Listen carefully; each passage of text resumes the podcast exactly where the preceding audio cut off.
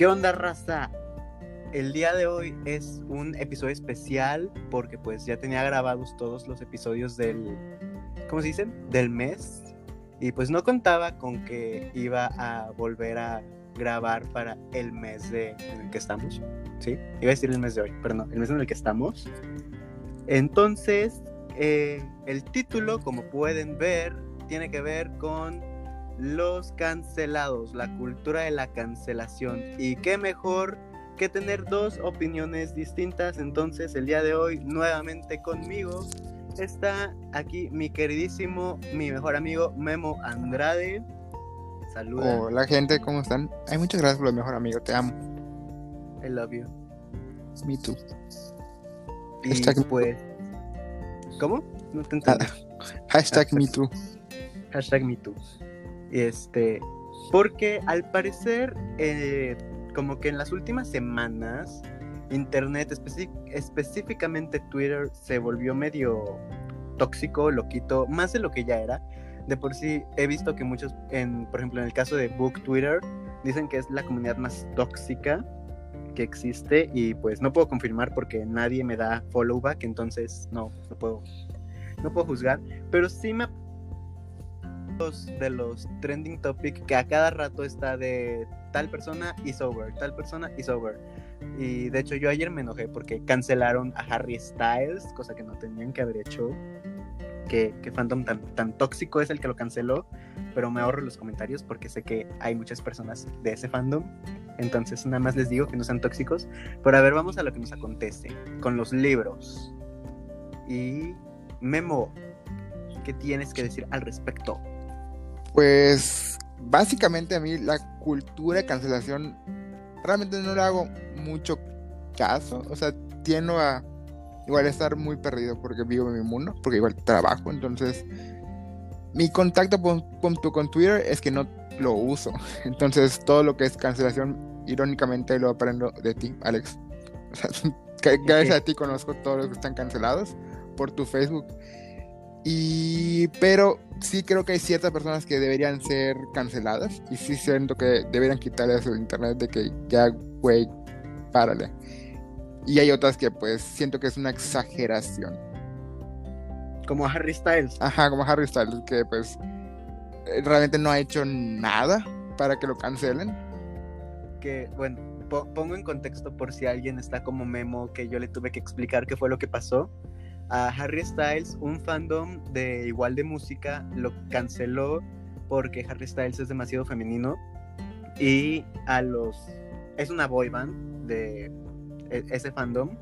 A esa boy band, pues no los dejan ser tan femeninos y por eso empezaron a cancelar Harry Styles. De que si su banda no puede ser femenina, Harry Styles tampoco. Entonces, así de, mm, dude, why?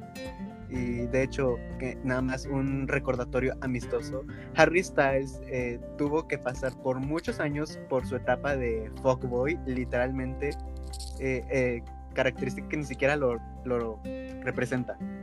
Entonces pasaron años para que se pudiera deshacer de esa imagen. Pero bueno, aquí, aquí estaníamos a Harry Styles. A rato sí. Bueno, yo. No, yo igual. Sí, sí, sí quiero amo. ir a verlo en concierto, pero pobreza. Ay, maldita pobreza. Odio ser pobre, lo odio. Entendí esa referencia. Dejan buenos memes. La neta sí. Pero, a ver, el principal autor que nos acontece el día de hoy, que fue el que le pregunté a Memo si estaba, pues, de acuerdo en hablar de esto, más que nada porque, pues, como dijo Memo, él casi no, no sabe de la cultura de los que cancelan y tampoco le gusta, no, no, no le gusta mucho esa cosa de cancelar personas. Y de hecho, a varios de los que conozco no les gusta. A mí me gusta decir la palabra, pero porque está divertida. Así de tipo, ay, el vato con el que estabas ligando te trató feo, cancelado. Y ya. Así. O sea, me gusta mucho decirla. Pero así de que me ponga de intenso en Twitter con, usando el hashtag y todo. Para empezar, mi, mi cuenta está privada. Entonces, nada de lo que publico puede aparecer ahí. Entonces, el autor em, se vio mucho ahorita en polémica, más que nada porque están diciendo que no es em, LGTB-fobia, LGBT-fobia, no, no sé si dije bien las, las siglas, sino que lo están considerando como un acto más de misoginia hacia pues, las mujeres. Y pues claramente estamos hablando de la JK Rowling, la Joanne Rowling, autora de Harry Potter, ¿no? Britney Spears no escribió los libros. Ay, ojalá. Eh, ojalá los hubiera escrito. Eh, pero, pero no, no los escribió Britney, los escribió la JK. Y pues, a ver, pongo igual en contexto porque pues he visto personas, bueno, personas me han dicho que no saben exactamente qué fue lo que hizo J.K. Rowling para que la hayan cancelado y llegara a extremos de que su próximo libro ni siquiera lo quieren publicar, la editorial. Eh, lo que pasa es que J.K. Rowling publicó ciertos tweets em, transfóbicos. Eh, bueno, primero, hay que recordar que hay muchísimas ramas del feminismo. Está el feminismo marxista, el feminismo liberal, el feminismo radical. Hay, muchos tipos de feminismo. Hay uno en el que no consideran a las personas trans, bueno, a las mujeres trans como mujeres, eh, porque no nacieron con, pues, vagina, literal. Entonces, creen que el que se identifiquen con una mujer no las hace mujeres. Eh, sí, es transfobia, pero pues es igual una rama del feminismo que pues se tendría que respetar mientras no estuviera pues Atacando. haciendo menos importante la vida de otras personas. Porque a fin de cuentas lo que el feminismo busca es equidad, igualdad, este, y pues que las, que no las maten. Entonces, como que es un poquito, pues, ilógico que a las mujeres que no nacieron mujeres, eh, no las permitan, pues, formar parte de eso, cierta rama del feminismo. Eh, a ver, de hecho, aquí acabo de encontrar un, un artículo de Glamour, no sé qué sea Glamour, es una revista. Es una revista. Es una revista, ok, es una revista. Eh, dice, eh, ¿dónde está? ¿Por qué la gente está tan molesta con una de las escritoras más consentidas del mundo? Dice, junio es mundialmente reconocido como el mes del orgullo LGBTTIQ, debido a que el 28 de junio de 1969, o en nació mi mamá, se realizaron disturbios en Nueva York con un colectivo que defendía sus derechos contra el sistema legal, policial y social que los perseguía, para lograr vivir en libertad sin miedo a posibles agresiones civiles o policíacas debido a su orientación sexual.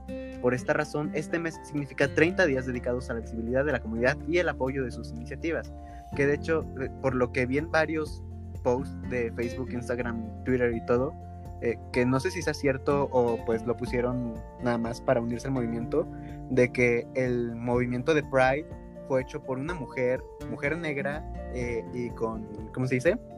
VIH. Eh, sí, es Marsha P. Johnson y Sil Silvia Rivera, si no me equivoco. Vi el documental en Netflix el otro día. Ah, ahí está. Yo no veo documentales, jeje. Entonces, ahí está. La voz experta. Um, ¿Dónde está? Y, Qué eh, raro, no encuentro los tweets. Oh, aquí está. Em, entre comillas, personas que menstruan. Es el tweet de J.K. Rowling. Estoy segura que hay, un hay una palabra para esas personas. Alguien ayúdeme a encontrarlo. Eh, Wumben, Wimbooth, Wumbooth. Opinión. Crear un post. ah, ah, no, después del COVID más. Un mundo más equitativo después del COVID para la gente que menstrua.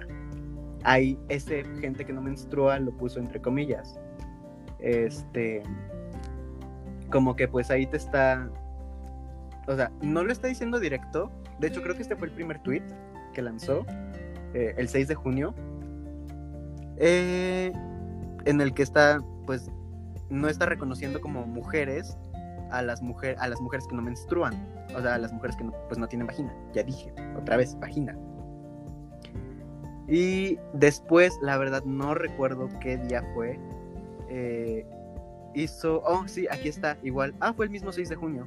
No sabía. Hizo un hilo en el que dice: Si el sexo no es real, no hay atracción hacia el mismo sexo. Si el sexo no es real, se elimina la realidad vivida globalmente por las mujeres. Conozco a personas trans y las amo, pero eliminar el concepto del sexo elimina la habilidad de muchos para discutir sus vidas con verdadero significado. Hablar con la verdad no es odio. Em, creo que pues el simple hecho de que tengas que especificar que tu discurso no es de odio es porque sabes inconscientemente que pues tiene un contexto de, odio, ¿no? Y pues después de eso empezaron a salir muchísimos tweets, publicaciones y todo de la comunidad trans que pues estaba más que enojada, decepcionada con, con J.K. Rowling.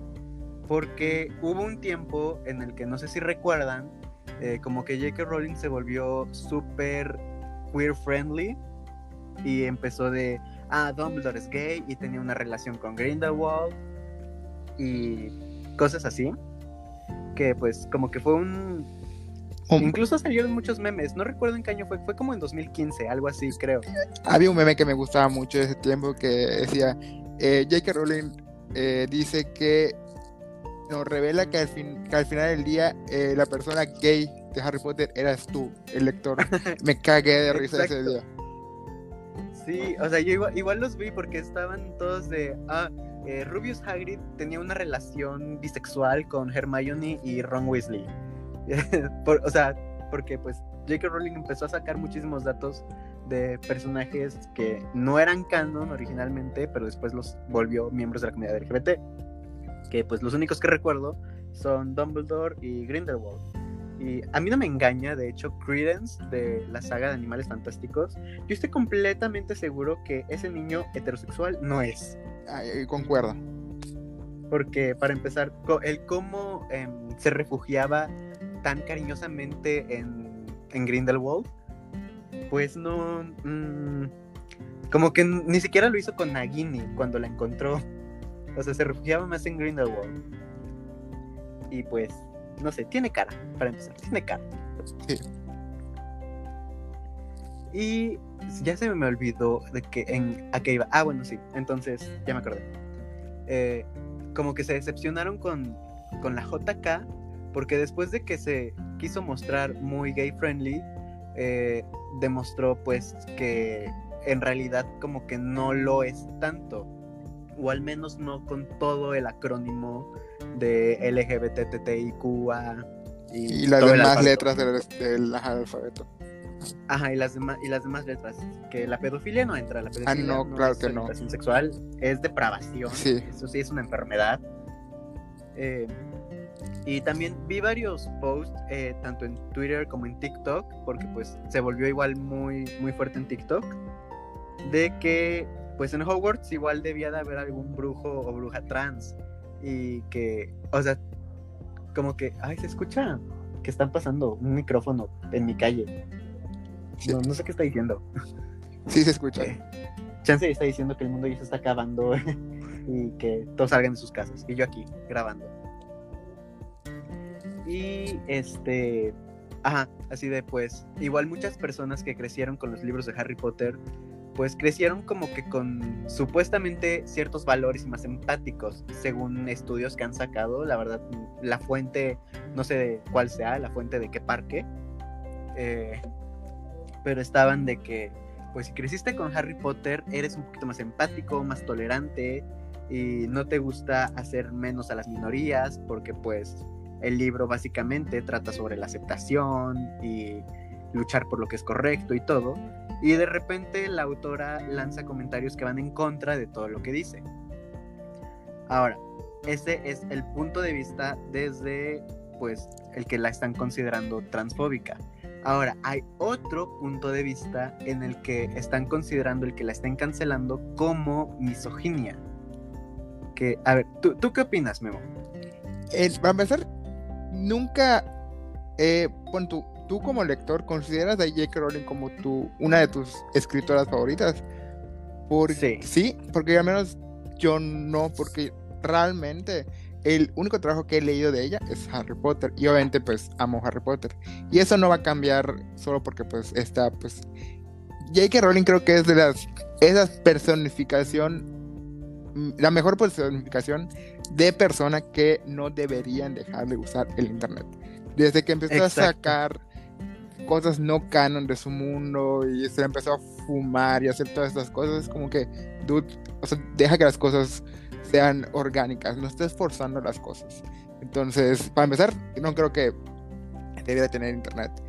Y o un community manager que postee en lugar de ella. Exactamente, que alguien real le diga, mira, amiga, tú no deberías estar diciendo esto.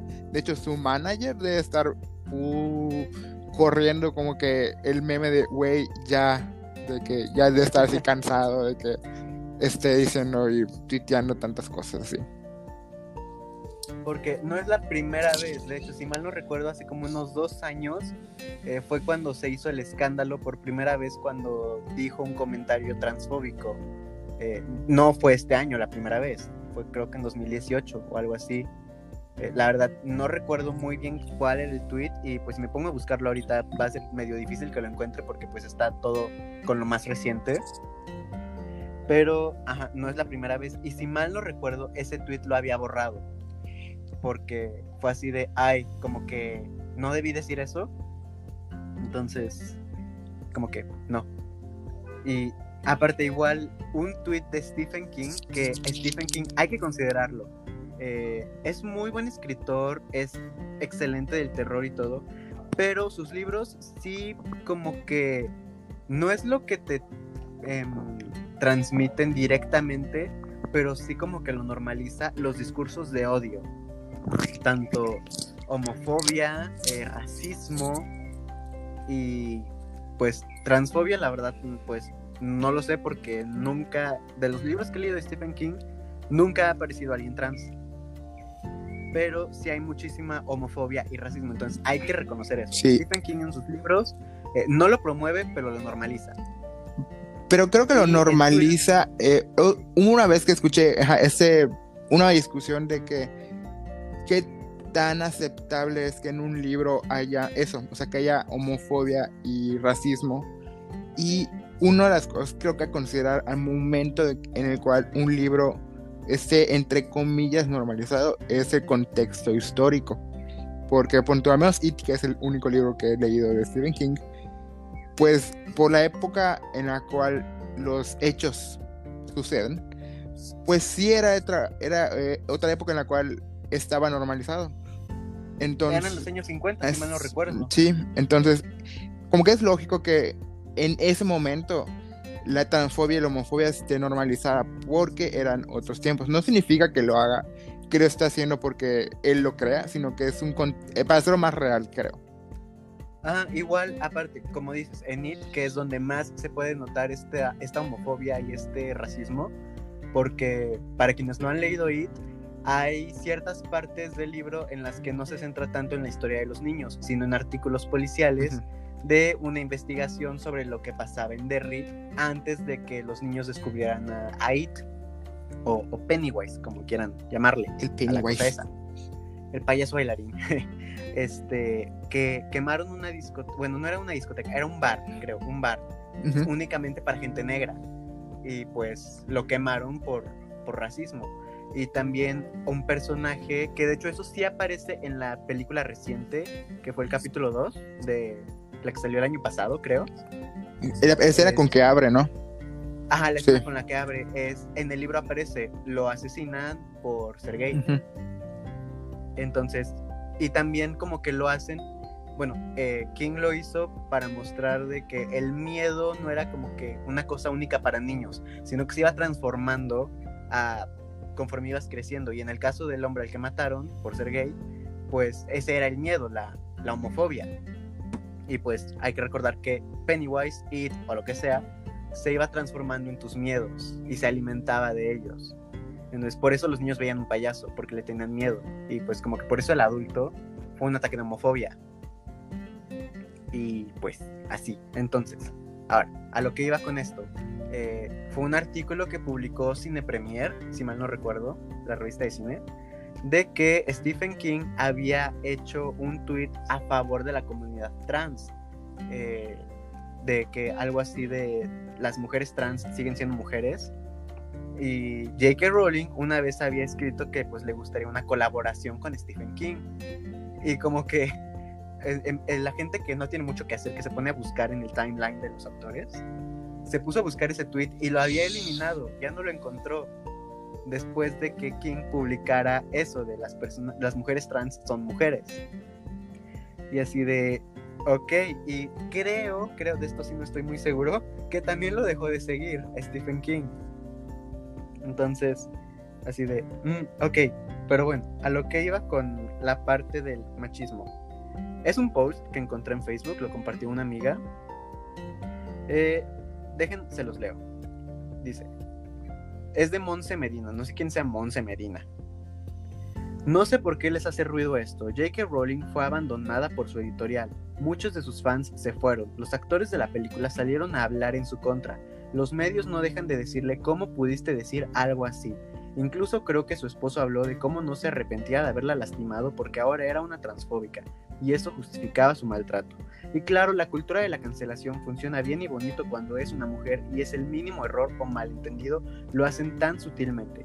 Quiero recordarles que artistas como Ansel, Elgort, el vato de Bajo la misma estrella, que ni siquiera sabía que seguía vivo, Justin Bieber, Jeezy, J Balvin, Anuel, Bad Bunny, Maluma, Ed Sheeran, Rayito, etc., les dan el beneficio de la duda y el de la reivindicación, lo pasan por alto o aseguran que cambiarán, entre comillas. Cuando algunos son acusados de ya sea abuso, machismo, violencia, sexismo o clasismo, notaron que hay algo en común, cancela a una mujer por ser TERF, esa es la rama del feminismo que no considera a las mujeres trans mujeres. Pero darle, pero darle una segunda oportunidad a un hombre para recapacitar. Una mujer no puede cometer errores en las redes sociales, pero un hombre puede cometer errores en su vida real y diaria y existirá para ellos el improve o vindication en bandeja de plata. Y debo recordar que personas como Chris Brown han molido a golpes a sus parejas, no solo a Rihanna, en cámara a la luz del día con Pat Pics reconociendo y justificándose. El siguiente produciendo, él sigue produciendo música. J.K. Rowling expresó su feminismo radical, le están cerrando las puertas. Otro ejemplo es Halsey con el Black Lives Matter. Ella literal fue a las marchas a ayudar, preguntaba en Twitter sobre los medicamentos y primeros auxilios, ofreció, ofreció dar rights a fans y a protestantes si no tenían cómo regresar o se separaban de su grupo, regalaba agua y hasta habló de cómo los artistas blancos se escondían, le arrojaron gas y le dispararon con balas de caucho. Semanas después posteó que Estados Unidos era un país tercermundista, para mí, obviamente es una tontería y no estoy de acuerdo con ello. No creo que tenga idea entonces de su privilegio al ser americana a comparación de los países en verdad tercermundistas, pero ya había un hashtag Halsey Party is over. Y claro, olvidamos lo que hiciste, pero no estabas informada o no pensaste bien tus palabras. Ansel y Justin Bieber tienen declaraciones de abuso en su contra. La tendencia duró menos de 24 horas por abuso sexual. Ni siquiera soy stan de Halsey, pero... Mmm, le doy muchas vueltas a esto y está muy claro, pero creo que todas tenemos miedo de hablar de la cultura de la cancelación.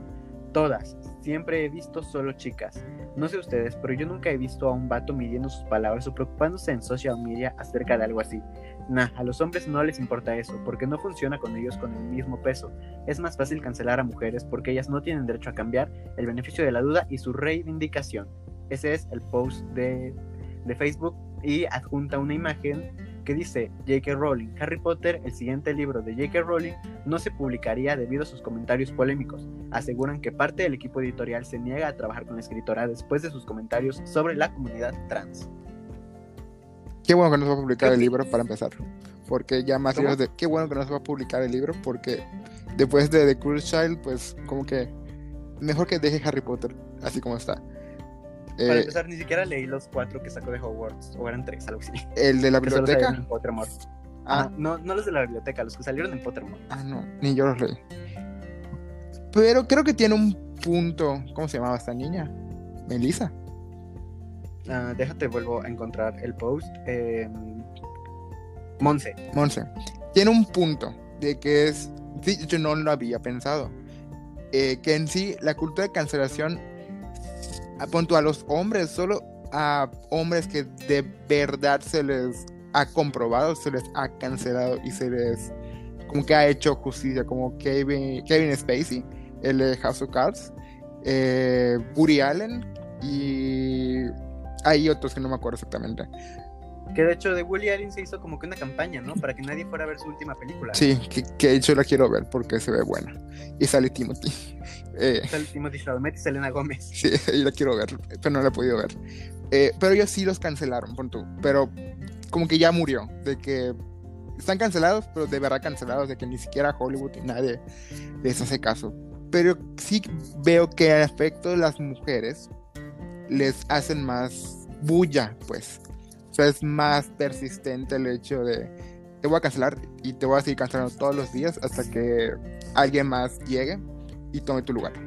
Con tu este solo este mes fue Lía Michelle que hay ahí sí te doy que la, la morra pues sí y hizo cosas es que el otro día estaba con un amigo de esto con tu J.K. Rowling se le está cancelando por su ideología eh, a lo que ella piensa. Cosa que, pues sí, está transmitiendo cierto odio y rechazo a una parte de la comunidad LGBT, otras siglas. Q. Exactamente. Y Pontulia Michelle, ella sí hizo, por lo, por lo que entendimos en los tweets de varios de sus, de sus compañeros de trabajo y cast, ella realmente hizo cosas o sea, hizo, amenazó con sacar personas de shows, eh, verbalmente atacó personas directamente por su raza, por que eran, entre comillas, menos importantes dentro del show. Como que, a menos Lea Michelle sí hizo acciones para eh, que la cancelaran.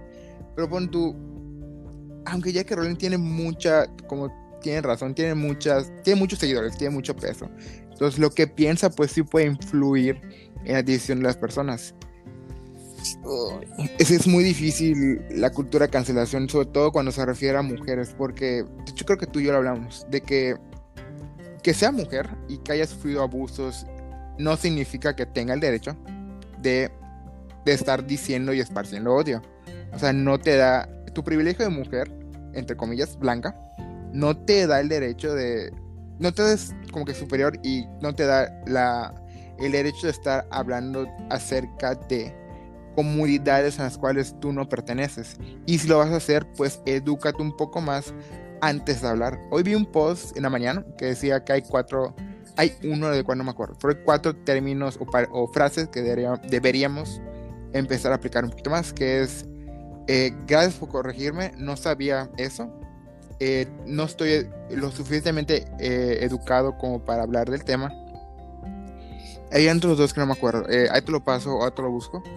Pero creo que. Creo que ese sí lo llegué a ver en Facebook. El de no estaba lo suficientemente informado.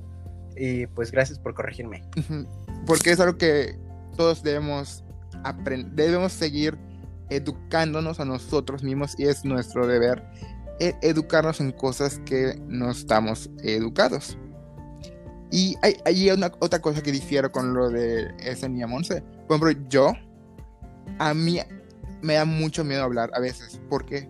Porque a mí sí, a mí sí me pesa el hecho de lastimar a alguien con mis palabras. O sea, yo creo que el decir que a ah, todos los hombres eh, tienen a hacer esto, o sea, tienen a no preocuparse. todos los hombres son iguales. Ajá. Eh, pon tu, y yo sé que al menos en mi caso, y por eso igual tampoco ando publicando de que no todos somos, o sea, no todos los hombres son iguales, porque pues en sí no está en mí defender a los hombres. Y yo sé que el trabajo que al menos yo hago y que trato de hacer, lo hago porque a mí me importan las personas. Y no voy a andar gritando los cuatro vientos de que sí, soy único y diferente y todo el show. ¿Por qué no? Porque ese no es el caso. Es simplemente el hecho de ser, eh, tratar de ser mejor cada día. Entonces creo que ahí sí difiere un poco de que no, no, no, no es tanto así, no es tanto todo o nada. Eh, sí, no sé qué tú piensas. Es, es bastante complicado. O sea, por ejemplo, como dijiste de el privilegio que tendría J.K. Rowling, eh, aquí hay que omitir el hecho de que sea mujer. Porque si consideramos el hecho de que sea mujer, sí tiene menos privilegios, desgraciadamente, por la cultura tan patriarcal, patriarcal en la que seguimos viviendo. Pues es una estructura patriarca heteronormada y blanca, para empezar. Pero aquí lo que hay, hay que considerar es el poder que tiene J.K. Rowling al ser pues un referente en la literatura infantil y juvenil y aclaro infantil y juvenil porque pues ahorita gran parte del fandom ya es adulto pero Harry Potter como que la edad en la que te introduces usualmente es de niño cuando estás pequeño eh, rara vez he visto a un adolescente que se introduzca a Harry Potter desde cero sé que hay eh, conozco a un vato, nada más, solo a un vato. Ah, llegó una amiga. Pero rara vez ocurre, casi siempre todos empiezan desde pequeños. Pero aquí J.K. Rowling, pues es como que quien no escucha, quien no ubica a Harry Potter, aunque nunca haya visto las películas o leído los libros, cualquier persona lo ubica, literalmente. Y eh, es como decir, no sé, eh, un Tolkien, un Ah, solo se me ocurre Tolkien, porque pues iba a decir el de Narnia si es Lewis, pero ni siquiera él es tan reconocido como J.K. Rowling. Porque pues ella creó básicamente un imperio de, literatura mágica y pues de, en las sagas fue la que prácticamente popularizó las sagas eh, juveniles. Porque pues ya, si ya existían, o sea, como El Señor de los Anillos, las Crónicas de Narnia, eh, Mm, y más, no, no recuerdo ahorita otras, pero pues ella fue la que los popularizó dentro de la literatura juvenil.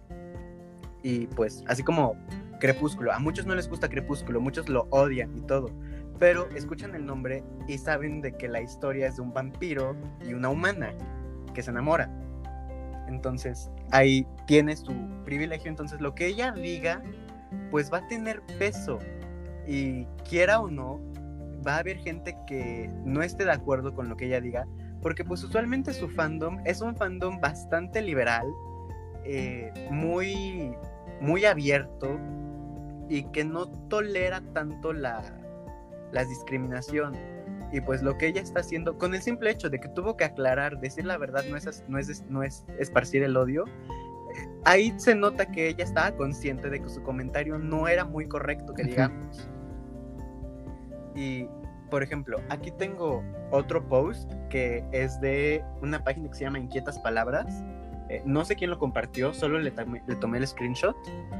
Que habla igual sobre que esto no es transfobia, esto es machismo y que pues no es justo.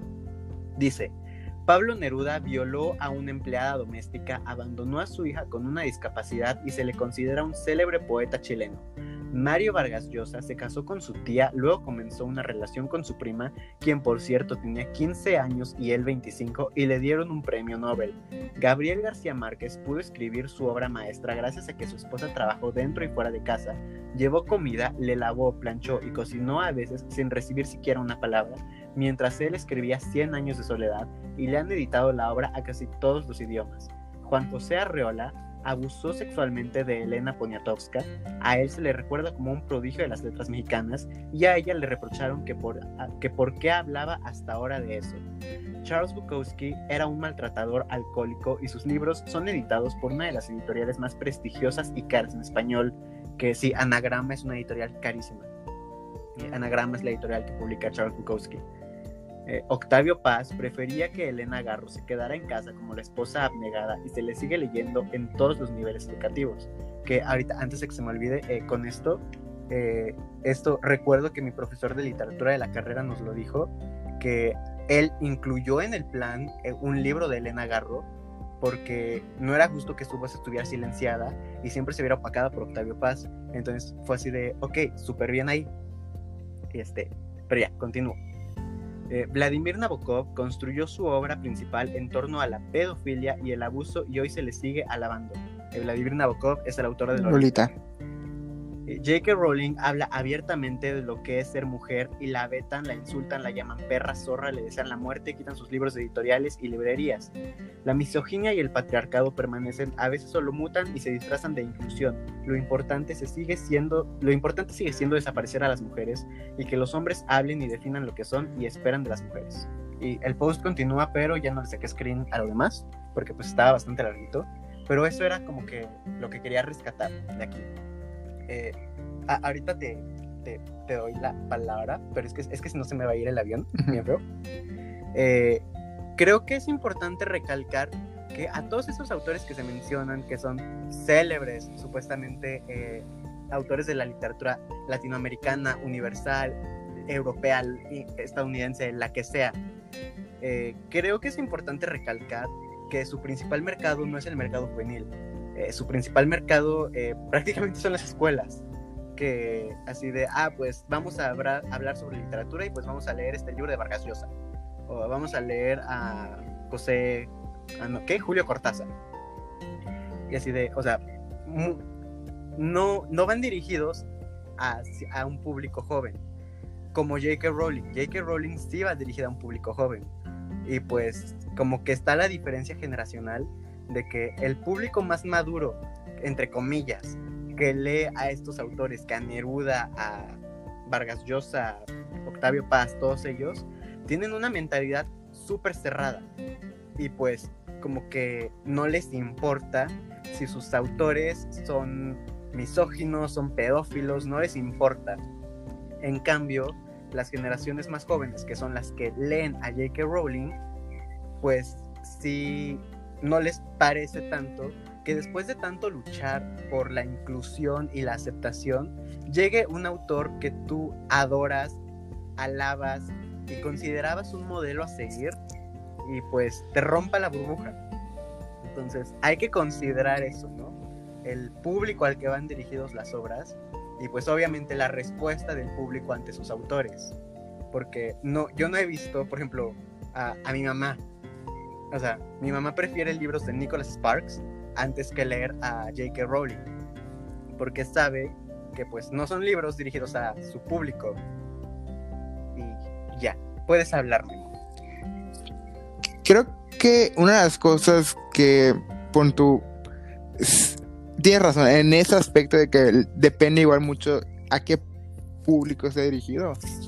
Y eso es lo malo de las personas que ya son grandes. Yo sé que tú, punto, odias a los boomers.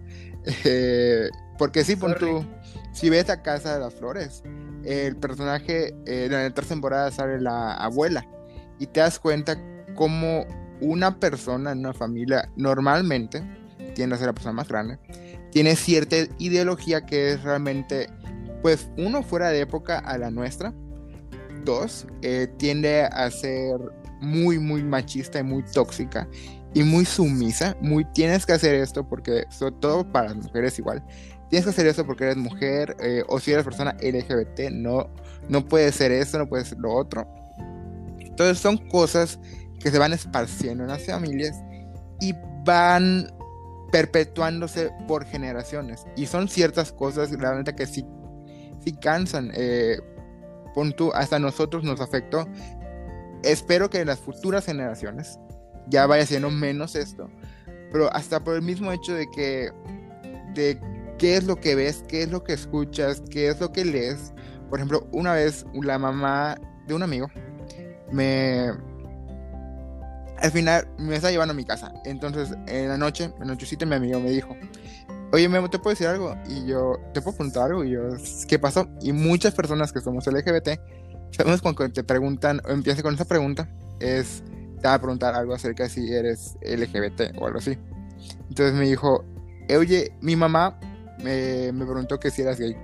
Y yo, ¿y por qué? O sea, ¿qué, lo, qué la hizo llevar a esta conclusión? Y me dijo, es que lees mucho. Y yo, ah. Y pues sí, yo... ¿Eso qué tiene que ver? Creo que porque estaba hablando mucho acerca de lo que es literatura juvenil. O sea, estaba hablando de Percy Jackson, de Harry Potter, de libros que pues tienen a ser leídos. Supongo que las personas más grandes piensan así, lo leen más que nada niñas, se puede decir. O sea, con que literatura para niñas. Entonces, que un joven esté leyendo eso, joven hombre, pues les encasilla en personas LGBT. Entonces, creo que eh, eso es lo malo de la perpetuación de cierta literatura en las escuelas, que las ponen encima de, de otros libros que creo que podrían o enseñan más. Por ejemplo, eh, Aristóteles y Dante. Yo creo que es un libro que, al menos para mí, fue muy impactante en mi vida. Sí es un libro juvenil, pero yo creo que puede ser disfrutado por diferentes generaciones, la forma como escribe Benjamin Aguirre Sanz es, no es completamente juvenil, es, de hecho es muy bonita, su prosa es muy bonita.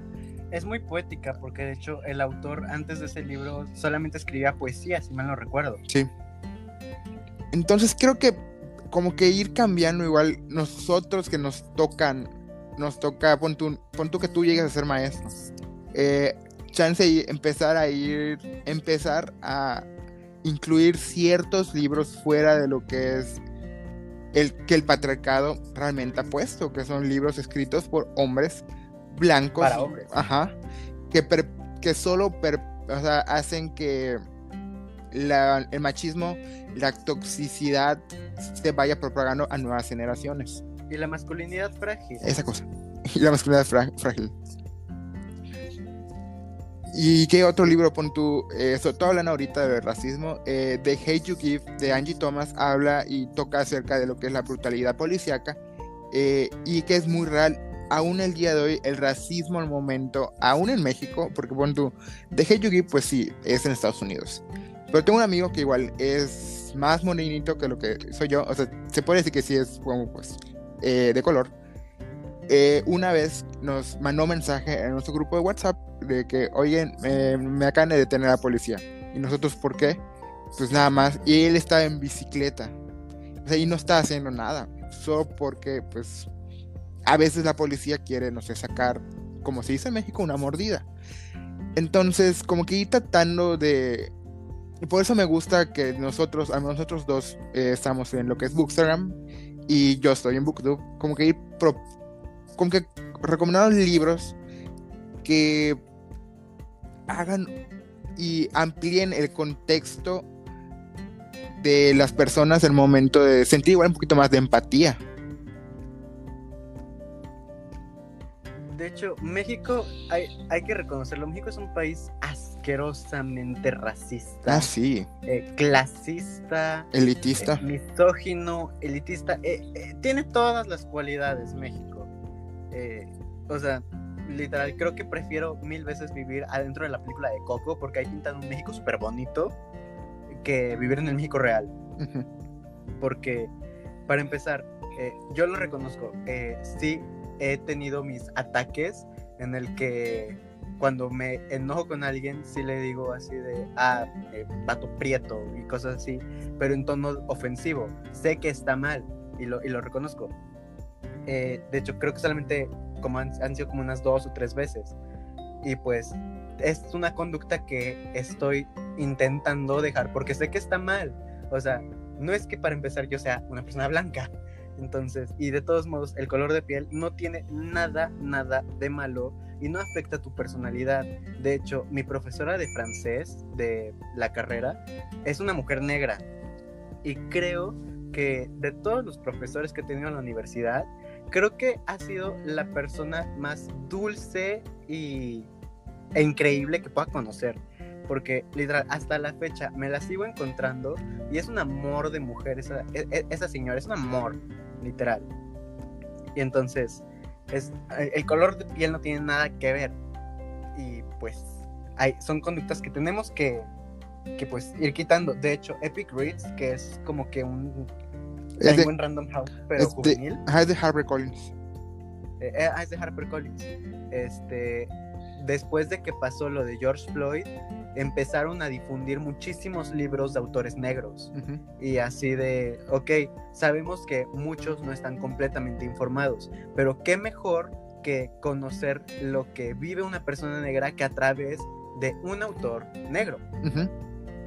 Y de hecho, hasta la fecha, o sea, siguen y siguen, creo que dos veces por semana, algo así, publican eh, artículos recomendando libros para apoyar a personas de color. Eh, autores, autores de color.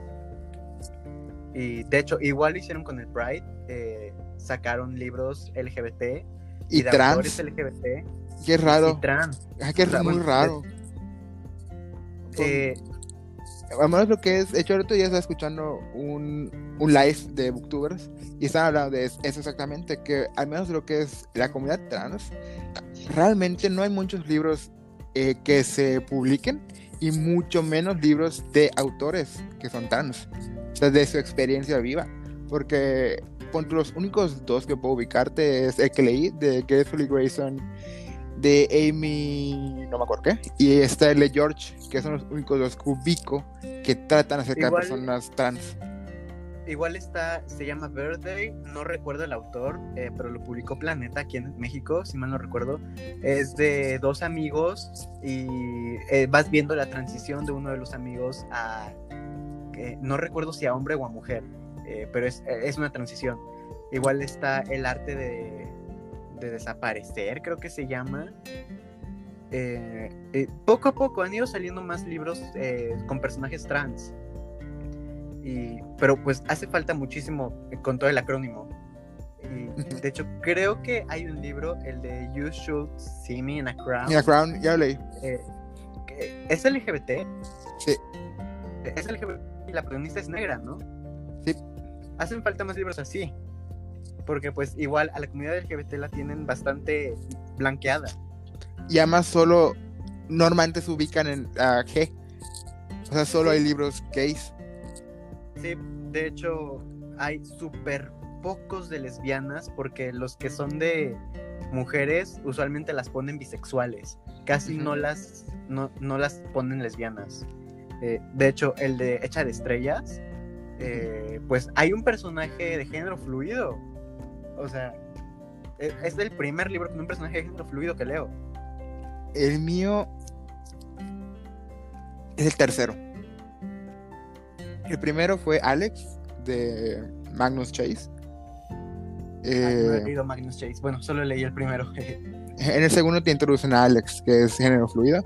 Em, he leído otro que es la novia, o sea, no es principal, es como que la novia de una niña dentro de la trilogía, que es la de Julie Divius de Maureen Johnson. De hecho, la primera vez que me encuentro en ese libro fue en la primera vez que me encontré el de los, o sea, que usaban pronombres, pronombres diferentes a los asignados al nacimiento, porque es they y them. Entonces, ella, a menos a mí, igual, pues todo, igual es el caso que yo estoy más grande que pon tú que tú. Yo tengo 27. A mí en ese aspecto, de hecho, entre tú y yo lo hemos vivido, de que pon tú. A mí me cuesta mucho trabajo el acostumbrado a no usar ciertas cosas. Eh, por lo mismo que ya soy más grande. Eh, pon tú, por los que no saben, yo soy Alex de mis mejores amigos, como dije al principio. Yo uso muchas palabras. Según Alex, hablo muy hetero. Y uso bro. Y a él no le gusta. Y sí me tardé mucho tiempo en no usar bro con él. O sea, yo lo, lo uso con otras personas pero con, a él específicamente, a Alex no le gusta. Entonces, fue un trabajo de ciertos meses, o sea, tampoco fue del, día a la mañana, de que dejé de decirle bro, porque no le voy a decir algo. todavía se le sale. No, no se me sale. lo pienso y te digo, ay, te iba a decir bro, pero no, no te lo puse. O sea, como que te, te, te, recuerdo que estoy tratando. Pero eh, es la primera vez que, además en este libro, fue que me encontraba con personaje, personaje que usaba otros pronombres, o sea, diferentes. Cuando en Magnus Chase, sí, lo que es Alex sí usa him y her. Depende cómo se siente el personaje en el momento. Pero en Truly Divios, sí, a lo que es esta, esta personaje que creo que se, llamaba Vivian o Vip, eh, punto Stevie, que es el personaje principal, sí le decía them y they.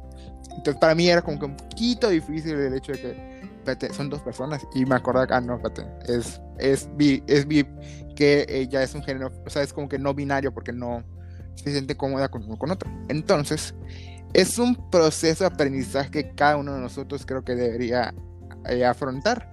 Eh, hablando de lo que es Black Lives Matter, eh, a mí, viendo mi librero igual, eh, cuando todo empezó a pasar, vi que el único libro que creo que tenía en ese momento era The Hate You Give de Angie Thomas y Sight, eh, la trilogía de Sight de Neil Schusterman, que ambos son autores de color y sus personajes son de color.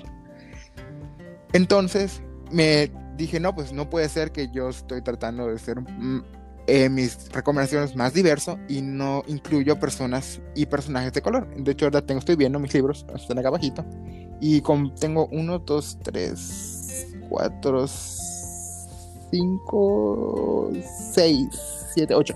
Como 8 libros que compré lo que es después de Black Lives Matter.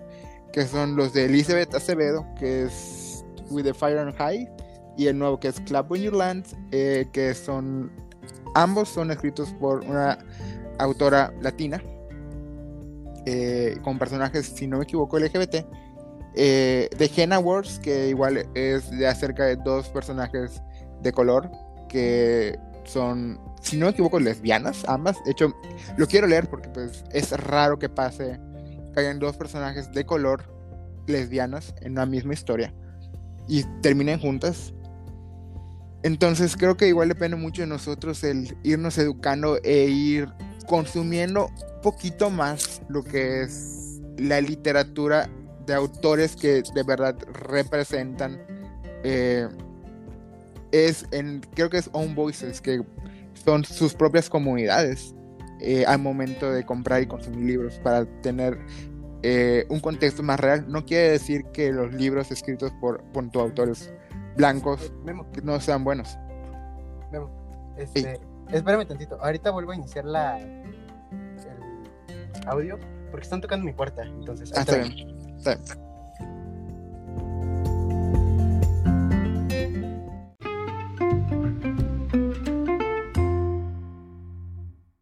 Listo, ya. Perdona la interrupción. Es que vinieron a tocar a mi puerta. Porque Sí, están colocando unas cosas en la calle. Ah. Cámaras para controlarte. De hecho, sí son cámaras. Ah. Este, porque robaron una casa de un vecino hace poco. Entonces quisieron, entre todos los vecinos, poner una alarma y cámaras y todo eso. Pero, Ah, bueno. A ver, estabas contando sobre libros y del movimiento Black, Lives- Matter. Black Lives Matter, sí. Eh, o sea, creo que lo último que me quedé fue que básicamente queda en nosotros el educarnos igual, el apoyar a lo que es los autores de pues de color de la comunidad LGBTQ y también no dejar atrás y tener en cuenta que hay muchos autores que se esfuerzan al momento de tu autores que son eh, heterosexuales y blancos que se esfuerzan. Pon tu Simon o Rick, ambos son autores, o sea, Becky y Rick son autores que leyendo sus libros te das cuenta, uno, el amor que tienen ante la comunidad y dos, la investigación que hacen previamente a entrar a un libro y hablar de un personaje o de una comunidad que no es de ellos mismos. Entonces creo que igual tiene mucho valor el hecho de esos libros, pero también el ir consumiendo libros que reflejen la vida de ya sea la comunidad LGBTQ más eh, eh, lo que es Black Lives Matter o libros igual que sean feministas que eh, te enseñen y te den puntos de vista fuera de los que tú has vivido. Una amiga me dijo una vez o me explicó que en sí la idea de tú, tú y yo como hombres en sí no podemos llamarnos feministas, podemos ser aliados y somos aliados, pero me dio a entender de que la idea, o al menos lo que es la palabra feminista, es para las personas, o que era creo que era un- una nota, un post, que era ¿por qué los hombres no pueden ser feministas?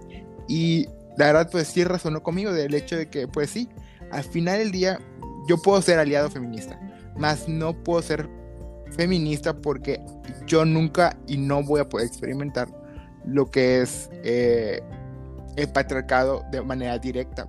Puedo verlo a través de mis amigas, de mis familiares, eh, de la cultura general, ver lo y cómo tratan a las mujeres, más nunca me va a aplicar y nunca voy a po- poder entender al 100% lo que es la lucha feminista, porque pues no soy mujer. Que, de Entonces- hecho, el, el machismo nos afecta a, a todos en general. Por ejemplo, a los hombres eh, con el hecho de, no, es que el rosa es para niñas, o no puedes ver esa película porque es de princesas. Pues tú eres, tú tienes que ser macho, Sí. macho y peludo. Y este, que de hecho, si mal no recuerdo, la razón por la que un hombre no puede ser feminista es porque un hombre nunca va a saber lo que se sienta el que te discriminen y te maten por tu género Por tu, por tu condición masculina.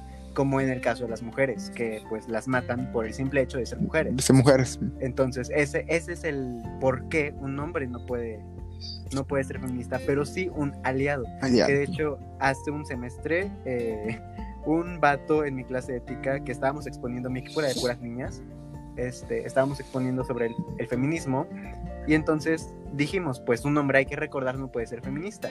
Y un vato se enojó horrible y empezó de, esto es discriminación, ¿cómo quieren respeto si ni siquiera nos respetan a los hombres?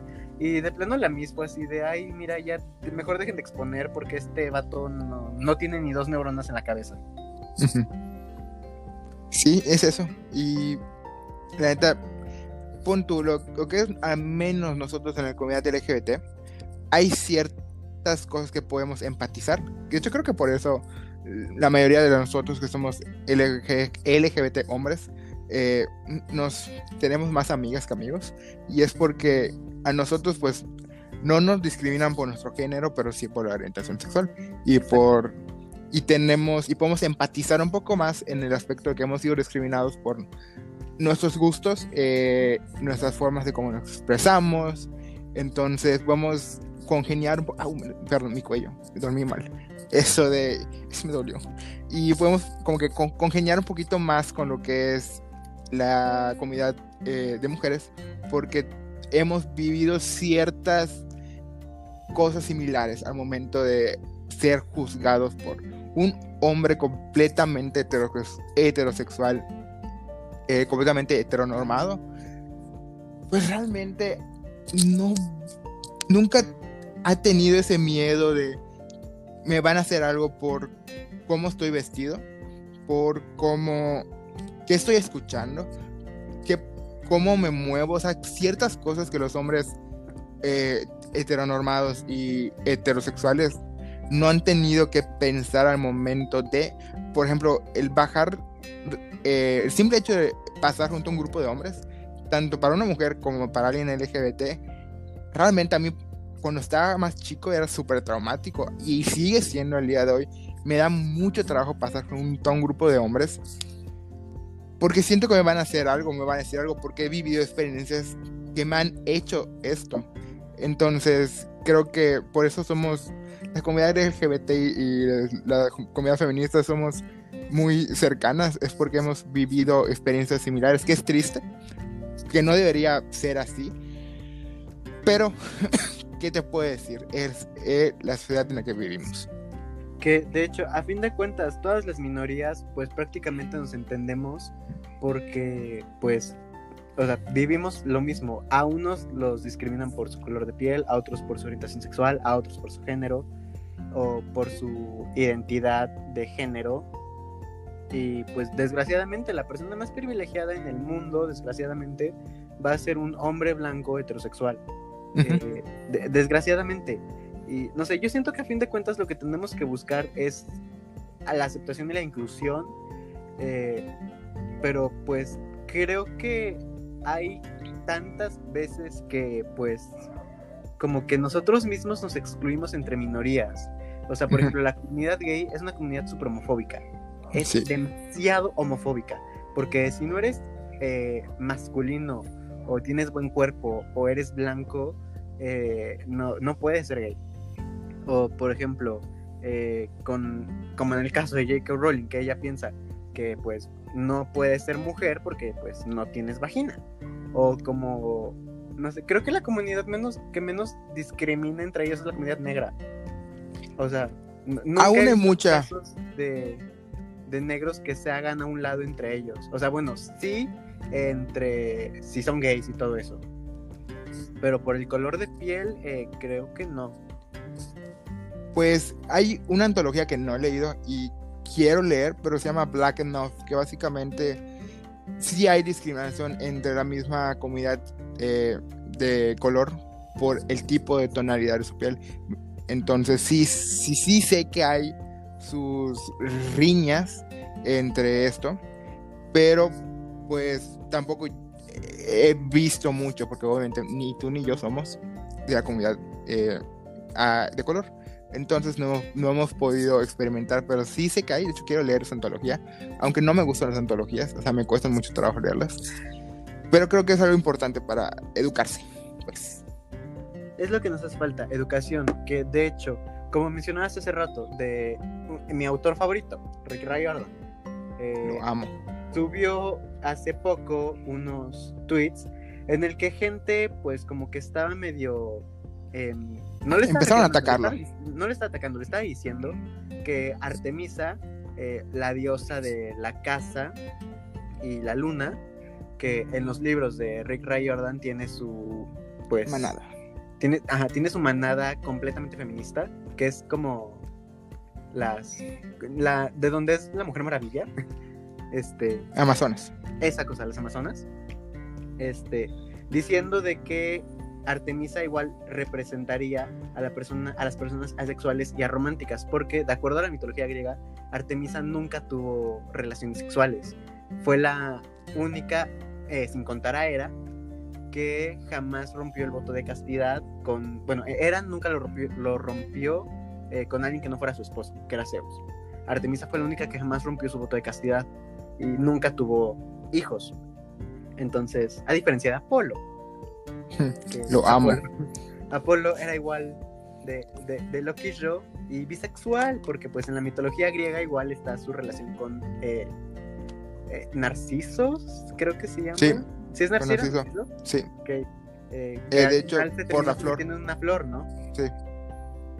Todos que- los, todos los, los amores de Apolo terminan convirtiéndose en flores. Chale.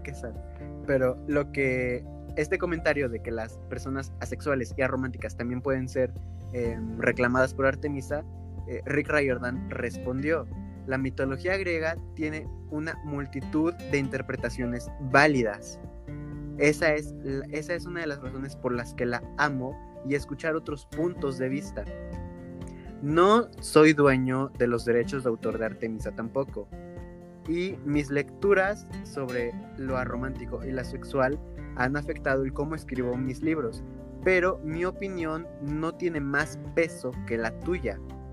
Gracias a todos aquellos que me han recomendado a Artemisa como sáfica. Sí. Eh, es, es muy cool y me disculpo por mis puntos ciegos. Eh, um, como muchas veces he leído en, la he leído en sus mitos, nunca la había visto con esa interpretación.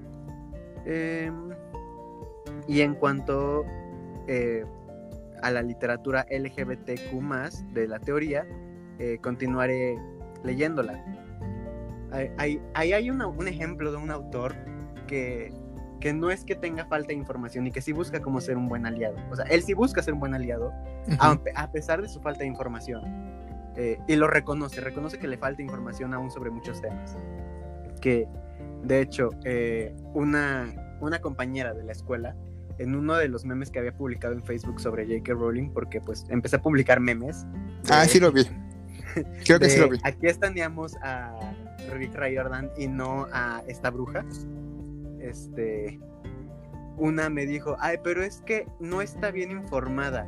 Y yo me quedé así de, ah, no, una cosa es la falta de información y la otra cosa es estar promoviendo un discurso que tú sabes que es de odio. Eh, ahí está el claro ejemplo. Rick Riordan, él reconoció su falta de información y pues J.K. Rowling nunca lo hizo. Eh, y también, también está Cassandra Clare, que Cassandra Clare tiene personajes súper, súper diversos. Sí. Y no sé, creo que entre ella y Rick Riordan, en lo que son literatura juvenil de fantasía, creo que son los reyes. Porque además del mundo que han creado, eh, pues reconocen la diversidad. Si no me equivoco, es igual es mucho de, Rick. Y si tú no has leído los de Apolo, creo que hay un personaje trans en el segundo libro de Apolo.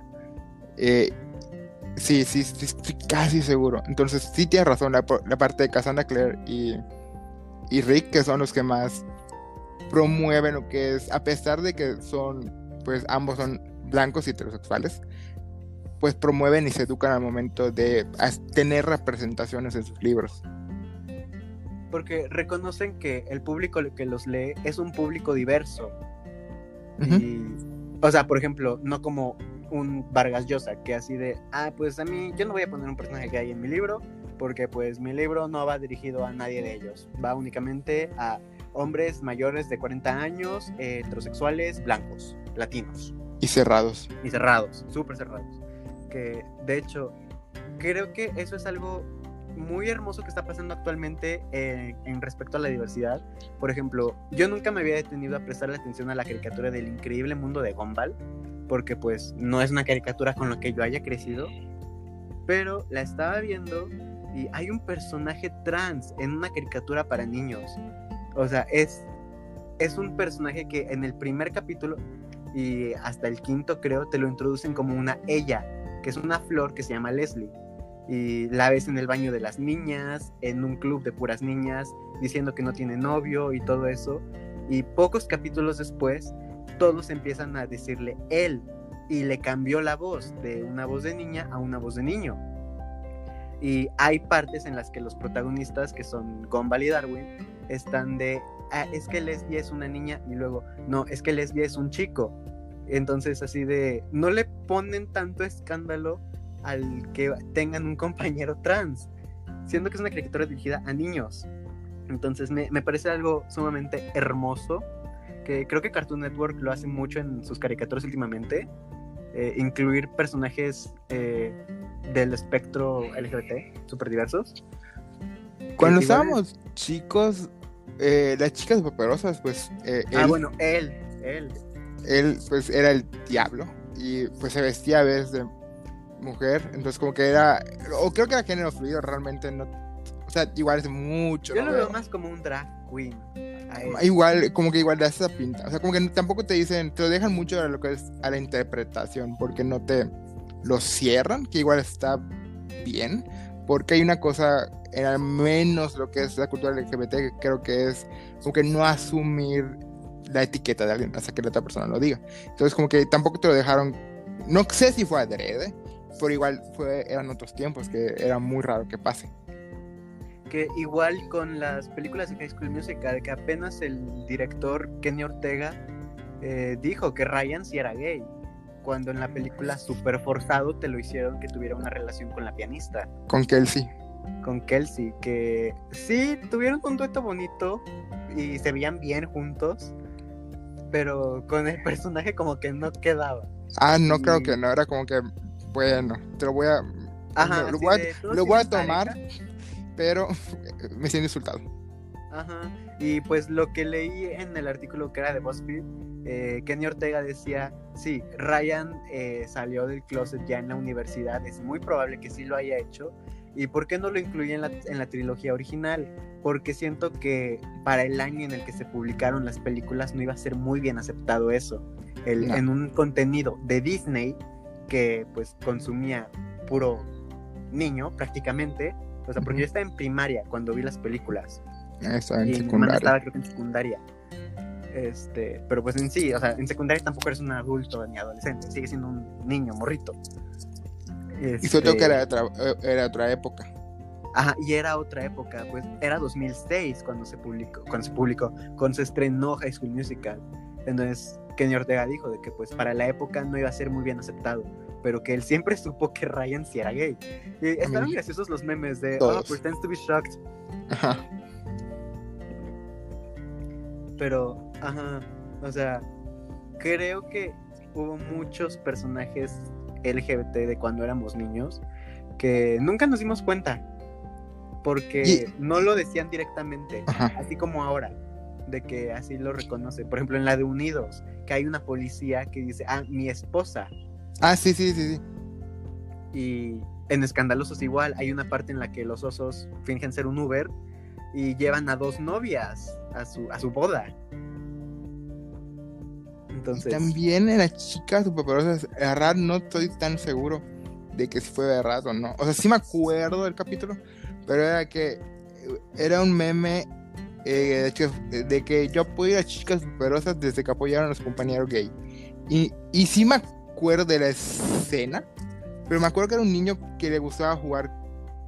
o sea, igual, es un estereotipo, pero era otros tiempos. Era de un niño que le gustaba jugar con las niñas. O sea, le gustaba colorear, le gustaba y se burlan de él por lo mismo. Y las chicas superpoderosas lo defienden. Entonces, son ciertas cosas que antes tenían que ser muy, muy sutiles por lo mismo que las personas no lo aceptaban tanto. Y hay un detalle con lo que es la comedia, al menos. Eh, de que, por tu, yo otro día estaba viendo The Nanny, y me encanta ese show. Eh, pero siento que la comedia es un punto muy peligroso con el, con el aspecto de, la, de ser políticamente. Eh, ¿Cómo se dice? ¿Correcto? Eso, políticamente correcto, porque la comedia ahorita, como que siento que las personas toman a veces un poquito. No, no, no quiero decir que, que todo tenga que ser eh, tomado a la ligera. Eh, de hecho, no, no, estaba hablando con mi primo el otro día de que el detalle con la comedia es que al momento de usted burla de algo, eh, lo, como que le degradas su, la importancia de. Y sí, lo entiendo. O sea, hay ciertas cosas con las cuales concuerdo que no se deben bromear. Por ejemplo, cuando empezó. ah, hubo un meme que, que comenté con mi primo de que a mí no me gustó y que a muchas personas no les gustó, que era un güey estaba, estaba dándole como que tomar a una chava y era que promovía la cultura de violación porque decía eh, aquí marinando mi comida ahí te das cuenta que la neta la sociedad está muy jodida si las personas de, verdad le dan risa algo así. Eh, pero hay ciertas comedias antiguas como te digo The Nanny Friends igual es una eh, Seinfeld que son programas que con los cuales crecí y de hecho que no debía haber visto en su momento porque eran muy político. O sea, la comedia no, debía, no era para niños. Pero igual me fue formando sin querer eh, mi sarcasmo. Hmm. Que van usando cosas que pon tú. Eh, ¿Ya saber de Nani? La de Fran. La niñera, ¿ya saber? No, nunca la llegué a ver. Eh, vi Jessie, si te sirve de consuelo. Es completamente diferente. Eh, pero hay dos personajes en The Nanny, que es Niles, que es el, el el mayordomo, y Sisi, que es lo que es la, la socia de Max, que es, tiene una compañía de teatro. Entonces, la relación entre Sisi y entre Niles es. Para mí me encanta cómo se llevan, o sea, es muy crudo lo que se dicen, pero hoy en día no podrías poner a, a dos personas así. ¿Por qué? Porque hay momentos en los cuales Niles le dice a, a o sea, les, le da como que promueve el mátate, el que estás muy gorda.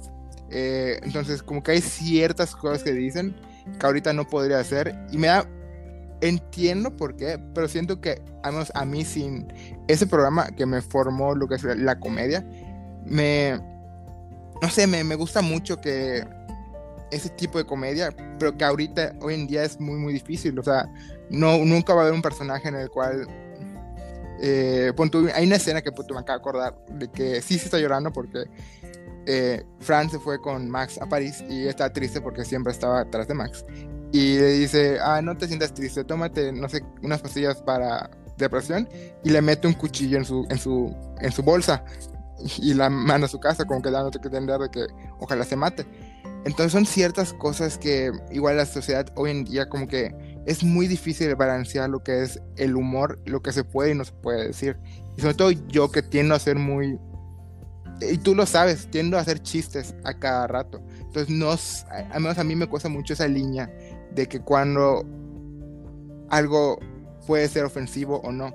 Y creo que, volviendo un poquito a lo de Jackie Rowling, eh, toca en si lo estás dudando o, tienes que defender tu chiste o tu publicación, creo que tú como persona debes darte cuenta que chance lo que vas a decir es, está viniendo de un lugar que puede evitarse o puede dañar a alguien. Entonces como que para volver a J.K. Rowling, entonces creo que las personas al momento de decir, ya sea hacer un post, compartir algo, dar una opinión, algo por el estilo, darte cuenta que si tienes que defender tu punto o, crees que o estás dudándolo, con que darte cuenta que, bueno, ¿por qué estás dudando eso?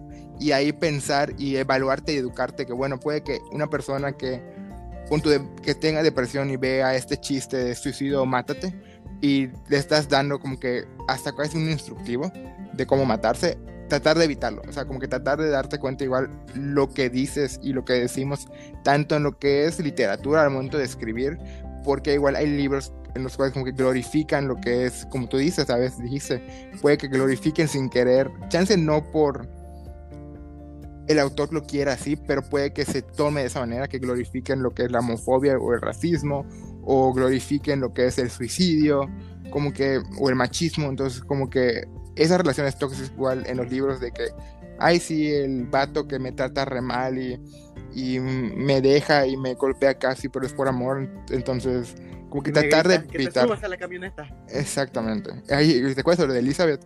Elizabeth, te amo. y entonces sí, yo creo que es eso. Y no sé qué piensas. Pues es que es complicado. O sea, los tiempos cambian y creo que tenemos que reconocer de que muchas de las cosas con las que crecimos eh, no son las más correctas. Eh, por ejemplo, eh, ay, mi perro está llorando.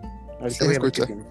Este, hay muchas caricaturas eran sumamente racistas y este y pues lo teníamos normalizado. De hecho, Los Padrinos Méxicos, a mí me encantaba esa caricatura de pequeño, pero es bastante misógina porque hay varios episodios en los que Timmy termina vestido como una niña y Cosmo está así de, ay, lo siento, dejé de escucharte cuando te pusiste el vestido. O, ay, lo siento, es que yo no hago caso a lo que dice una niña. Y de repente llegaba Wanda y pues lo ponía en su lugar. De hecho, hay una parte que me encanta, que cuando Wanda está en la librería y se va a la sección de todos los hombres son idiotas. Sí, me acuerdo. me, da muchísima risa esa, esa, escena. Desde pequeño me da muchísima risa. Pero sí, hay que reconocer que muchas de las cosas con las que crecimos no son las más correctas. Eh, bueno, en tu caso, sí, muchas de las cosas con las que tú creciste, porque pues hay cierta diferencia de edades. Tú ya estás pisando los 30. y, apenas, y yo apenas entré a los 20. Este, pues como que sí, hay cosas bastante hay un espacio que no es muy grande, pero sí es considerablemente pesado en lo que consumíamos. Porque, por ejemplo, mientras yo seguía viendo caricaturas, tú ya veías, no sé, TNT a las 12 de la noche. Ajá. Este... South Park, o sea, yo veía South Park, Family Guy, que son programas muy controversiales por lo que dicen. Y sí, la diferencia de edad. De hecho, y aún así lo veía cuando estaba muy chico, cuando en primaria. Me prohibían porque, dato curioso, escuela católica Por toda mi vida. Entonces, en la junta de padres, a mis papás les pusieron eh, eh, partes de South Park, y es que creo que yo estaba en primaria aún, y aún así lo veía. South Park, eh, Digimon, Pokémon, o sea, todo eso que el catolicismo cree que está mal. Bueno, te puedo dar South Park porque pues sí estaba muy chico. pero, pues sí, son diferentes. Yo estaba viendo otras cosas cuando tú estabas naciendo. yo, me seguía comiendo los mocos cuando tú ya estabas todo experimentado. Exactamente. Que, de hecho, a mí en primaria me recuerdo que me prohibían Harry Potter. Este, las monjas. Así ah, de, ay, señora, ya, cállese. No, no, le va a hacer nada, es un libro. Porque era el único niño en la escuela obsesionado con Harry Potter. Nivel que me decían Emma Potter. Así, así me decían. Sí, me acuerdo que me contaste. Este... te quiero mucho, te amo. I love you. Este. Pero, pero sí, muchas de las cosas mm, no envejecieron bien. Por ejemplo, Glee. Glee es mi serie favorita. Y este, de hecho, por si alguien se quedó con la duda de lo que mencionaba Memo hace poco de Lia Michelle y todo eso, Lia Michelle es la protagonista de la serie de Glee, que es una serie igual de, pues no es muy reciente que digamos, es de 2009. Este, pero no envejeció de la mejor manera que digamos. Eh, la volví a ver en cuarentena, voy creo que ahorita en la cuarta vez que la veo, porque pues sí, me encanta. Pero hace burla de cosas que no debería hacer burla. Por ejemplo, hay una parte en la que la protagonista, Rachel, eh, le dice al chico inválido del club que no puede tener un solo porque está en silla de ruedas y eso se vería muy mal. Eh, igual eh, hay muchísima bifobia, porque hay una parte en la que el personaje gay eh, dice, es que no puede ser bisexual, bisexual es lo que dicen los hombres gay en la secundaria, preparatoria, cuando quieren llevar una vida tranquila. eh, hacen burla igual de la violación, porque hay un capítulo en el que a un personaje hombre lo violaron cuando tenía como 11 años. Y cuando lo cuenta, sus compañeros están de, ay, es que yo quisiera que a mí me hubiera pasado algo así, eres un suertudo, no sé qué. Entonces, sí, no envejeció muy bien. Y pues creo que no es la única cosa que no envejeció muy bien. Por ejemplo, Vaselina, que aquí la tengo enfrente de mí. Eh, la canción de Summer Nights, hay una parte en la que prácticamente te está diciendo de que si no te forcejeo es que no estuvo bueno. Y, y no, no, no. Hay muchas cosas que, que no envejecieron bien. No. Cuando en Glee me acuerdo que no sé, en el primer capítulo, porque yo, yo estaba igual obsesionado cuando estaba a chico, después le, le perdí la pista y pues nunca lo terminé eh, en el primer capítulo, creo que de la segunda temporada, cuando el personaje de Lia Michelle, eh, Rachel, manda a lo que es Sony, no cómo se llama, eh, pero Corazón. Sonche Corazón, ella. la manda a una casa de personas que sean, no cocaína, al crack. ajá, porque le tenían. Sí, no envejeció bien esa serie. No, no envejeció bien. Y Lia Michelle la terminó de matar. Eh, o sea, el Lee ya estaba muerto y Lia Michelle lo terminó de matar. Pero igual Ryan Murphy vi que, no sé si creo que tú lo subiste o alguien, supongo que fuiste tú, que puso en privado su Instagram, ¿no? Sí, lo puso en privado, porque le empezaron a llover este, comentarios de que era un bifóbico. Y como al señor no le pareció, eh, puso su cuenta en privado y empezó a denunciar a todas las cuentas que le decían eres un bifóbico. Y ahorita estoy viendo una serie de él, estoy viendo The Politician. Eh, ben Platt. Ajá, con Ben Platt. Y el güey que sale en Hollywood, que es hermoso, no, no creo que es David algo, pero es hermoso y Ben Platt. Entonces, con tu viendo The Politician, creo que hay ciertos igual que están, porque punto arte están, usando, están usando lo que es a un personaje, de están explotando lo que es sus trastornos de la infancia y de que querer eh, alguien que la quiera eh, con manera sexual. Entonces, para beneficio de los personajes. Entonces, como que aún al día de hoy siguen pasando y esas circunstancias siguen siendo explotadas en la serie, en, en, varias series. De hecho, Ryan Murphy, eh, o sea, yo ya lo había publicado igual en Facebook antes. admiro su trabajo, soy fanático de Glee y American Horror Story.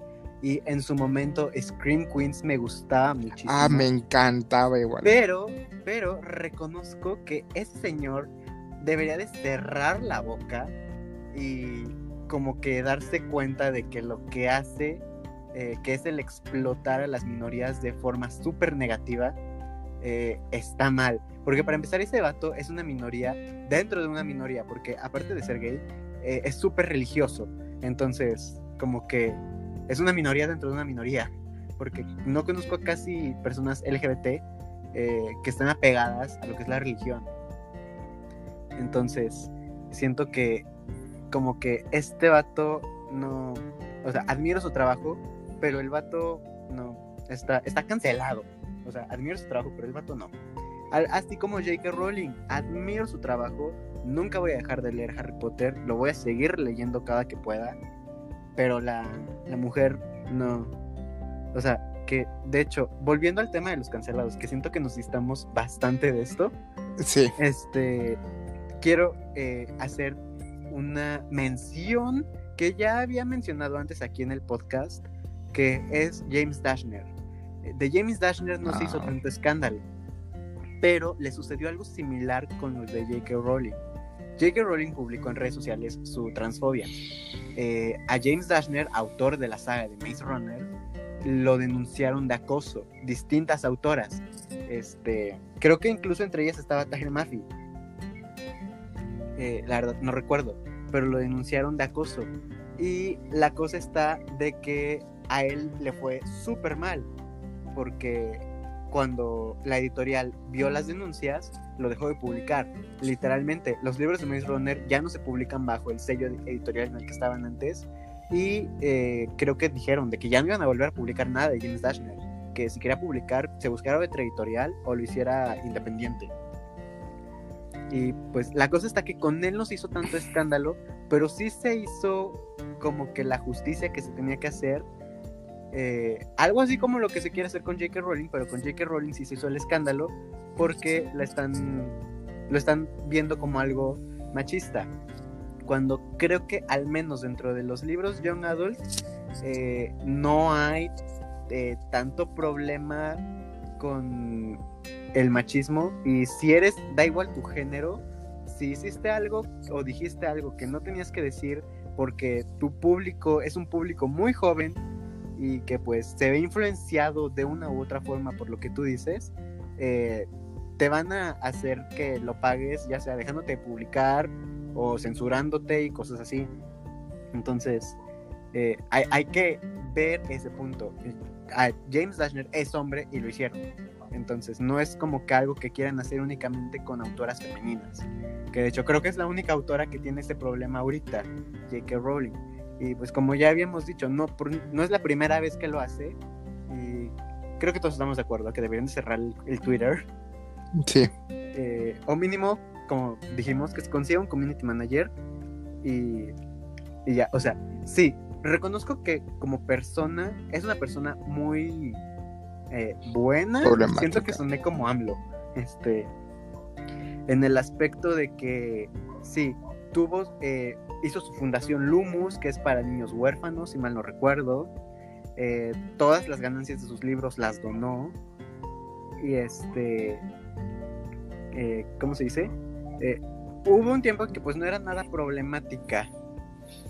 Pero como que después se quiso eh, ver muy gay friendly, no le salió, entonces fue por el otro lado, expresando su ideología, que no es una ideología muy bonita, y, ya, o sea, porque igual una morra en mi Facebook me empezó a tirar muchísimo hate, y así de, tan siquiera has leído otros libros de J.K. Rowling, mínimo has leído su ensayo, y así de, a ver, o sea, una cosa es que sea un buen modelo a seguir en cuanto a que supo emprender y, no, y que no se dejó rendir y luchó para ser publicada en un tiempo, eh, o sea, en los noventas, cuando era muy difícil a que una mujer la pudieran publicar y pues formó un imperio básicamente, como ya habíamos dicho.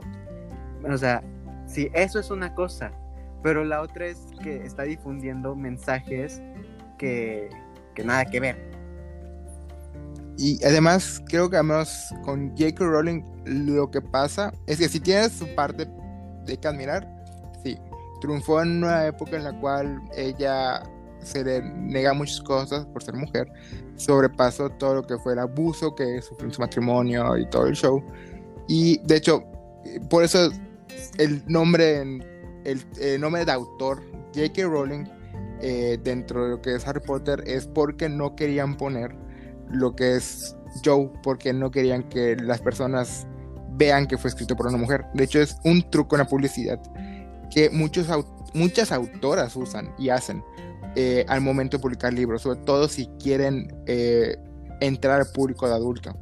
Eh, usan lo que es un seudónimo ah, o un juego de su nombre para que no se den cuenta que es un libro escrito por una mujer, para que los hombres no se sientan, no se les dañe su masculinidad frágil de estar leyendo un libro escrito por una mujer. Y aparte, igual con J.K. Rowling afecta mucho el hecho de que pues era un libro que los niños no iban a poder comprar, que eran sus padres quienes tendrían que comprarlos. Y pues en esa época, pues igual así de, mm, lo escribió una mujer, eh, ¿no? entonces pues veía nada más el seudónimo y así de, bueno, se lo llevo a mi niño. Y ya. Eh, o sea, sí, como dices, tiene sus cosas que admirar la señora, sí, las tiene. Pero es problemática. Eh, es muy se volvió muy problemática y, y pues, no sé, eh, siento que el escándalo se empezó a volver a hacer escándalo desde que lo empezaron a considerar un acto machista, que pues cuando originalmente solamente era algo transfóbico lo que estaba haciendo y pues que la empezaran a comparar con autores que pues básicamente solamente leen por obligación la mayoría, porque no conozco a casi nadie de nuestra generación al menos, que lea autores latinoamericanos eh, Por gusto. clásicos eh, por gusto. Porque aparte, yo las veces que los he leído eh, me dan flojera. Me, me dan muchísima flojera. Porque pues no es algo que está acostumbrado a leer. Y se nota desde las primeras páginas sus libros súper misóginos. Entonces, creo que nuestra generación los tiene como que igual cancelados. Y con lo que respecta a cantantes, por ejemplo, a Justin Bieber. No sé, yo en lo personal creo, creo que Justin Bieber está cancelado desde como 2012. O sea, Sí. porque cada que hace algo Justin Bieber, solamente las que son believers de corazón, que son de las que le escupen y le dan gracias por eso, eh, creo que son las únicas que lo siguen defendiendo, pero pues cada vez su fandom se ha hecho más y más poco. De hecho, no sé si sigue haciendo el video con más dislikes de YouTube, uno de Sí. los suyos. Baby. O sea, no sé, esta, ese vato como que desde que, desde que demostró que es un machito, eh, fue perdiendo eh, fans y sus fans se fueron a comprar ropa después de que vieron cómo trataban a Selena. Sí. ¿Sabes lo que hice? Me compré ropa. Toda la que necesitaba. Me compré ropa. Ah, qué buen video. Y, o sea, por ejemplo, igual Ansel Elgort, siento que su carrera murió cuando murieron, murió la fama de los libros en los que estaban basados sus películas. O sea, no sé, sí, sé que salió en la de Baby Driver, creo que sí. Ah, buenísima película, la verdad. Este, Pero pues no tuvo tanto boom como fue bajo la misma estrella, que pues al- igual sale ese vato. Y no sé, como que cuando la gente dejó de fangirlear por bajo la misma estrella, la popularidad del vato como que disminuyó muchísimo. Entonces, Sí. o sea, por ejemplo, yo Lo- casi no lo he visto en películas y creo que la mención más contemporánea que he visto de él fue en el libro de What If It's Us, en el que lo confunden con un comensal. Creo que de Ansel Elgort, lo más reciente creo que de él que va a salir es West Side Story que van a volver a hacer. Él va a ser Tony.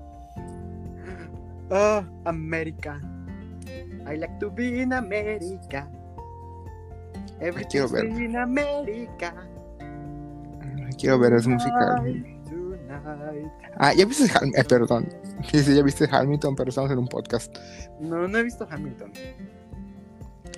Quiero verla. Quiero ver a Jonathan Groff. Ah, buenísima su ocasión. Su, su, su. Está muy cagado, la neta. En, en, en Hamilton. Lo amo.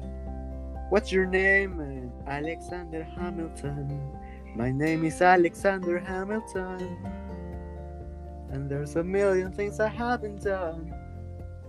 Ah. just to wait, just Yo quiero ver Ah, a y, Hanson, Pero ah, igual. creo, creo que, Que ya nos pasamos un chingo. Muchísimo. Eh, creo que este es el episodio más largo que he tenido. Eh, dura más de una hora. Pero, pues, ya sabes, como siempre, fue un gusto tenerte aquí a la distancia. Este, Igualmente, hermano. eh, cada que quieras venir, sabes que eres bienvenido. Y pues hay un episodio especial sorpresa que no tenía contemplado para el mes. ¡Uh! Este, y pues ya. Entonces, los TQM raza. Y nos escuchamos pronto. Gracias otra vez. Gracias a ti. Entonces, los TQM a todos.